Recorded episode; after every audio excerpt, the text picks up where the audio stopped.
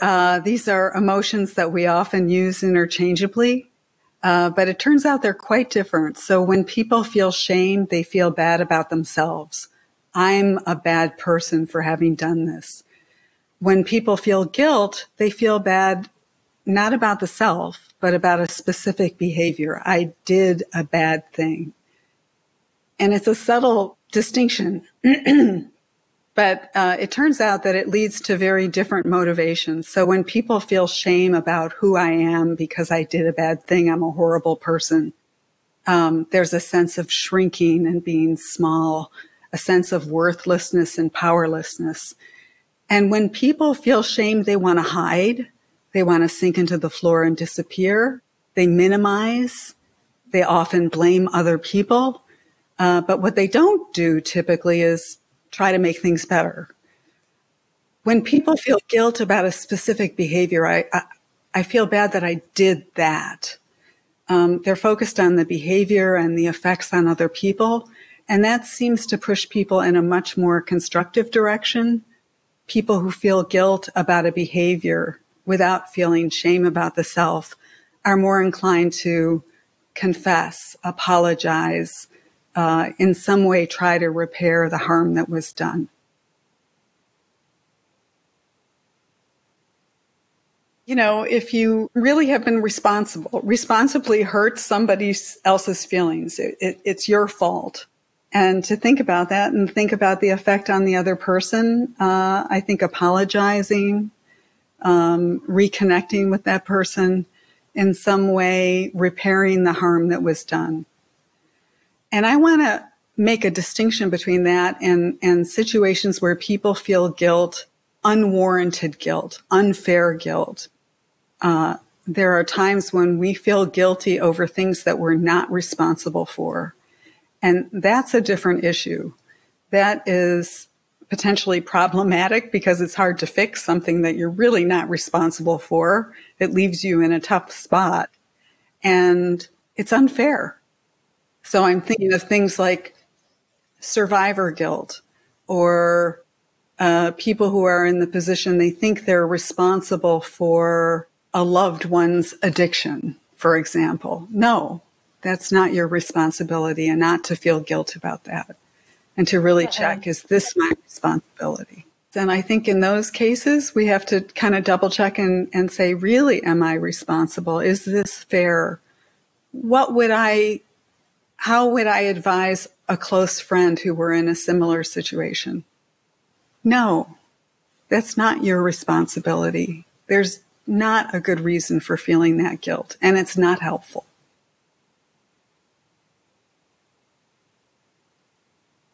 I think if it's ongoing sort of issue that therapy is certainly an option. And I think that there are many therapists who work with that and help people uh, move away from problematic feelings of shame to being more self-compassionate and more realistic about what our responsibilities are. To be a wise person uh, that you trust, um, one of the things about shame is when we talk about it, it tends to dispel it a little bit, make it easier to deal with if you put it into words. We often don't talk about shame at all. It's sort of a almost a we're we're almost a shame phobic society, I think. I can't remember the last time a client came to me and said, I feel shame. We don't use that word. I think it's so hard to manage it and get out of it. And sometimes we feel shame over things that we have done. And then there's this other set of things that we feel ashamed of, which is who we are. So there's a really unfair shame, shame over having a stigmatized identity and internalizing that shame, for example. So people who are, you know, in one minority group or another that's stigmatized, you know, part of the issue is do you buy into that? Do you buy into that? And I think that's a really big question to work with.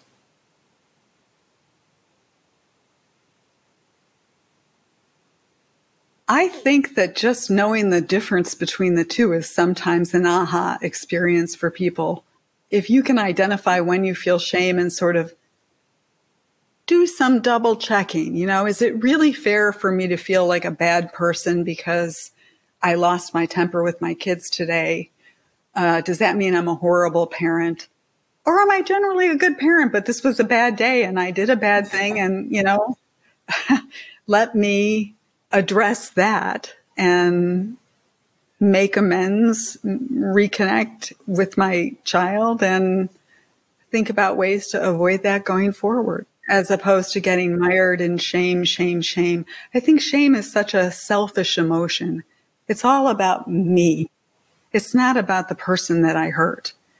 It's me, me, me, me. I'm a horrible person, which takes the focus off of the person you've harmed.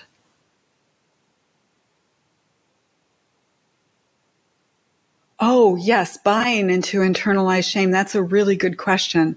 I think, first of all, um, finding a good supportive group and also finding ways to celebrate and to appreciate the strengths and the beauties of one's group, even if it's stigmatized by the community. I work with uh, incarcerated and formerly incarcerated people. And that is one stigmatized group, let me tell you.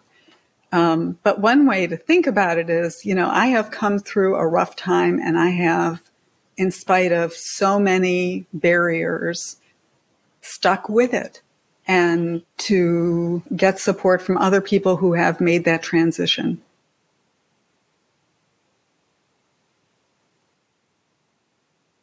Yes, I guess it depends whose expectations you're thinking of. If it's our own expectations, uh, maybe they weren't realistic, or maybe we expected too much. I think that in this world now, which moves so fast, I mean, you know, everybody's overloaded. That's there's something wrong there.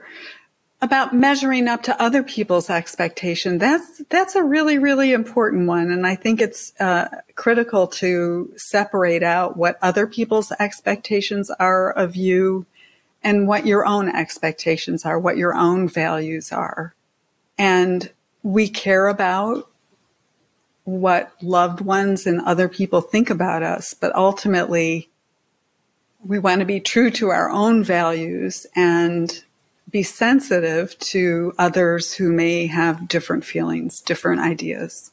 Explain to the other person, you know, you expect me to do X. I understand that. You'd like me to do that.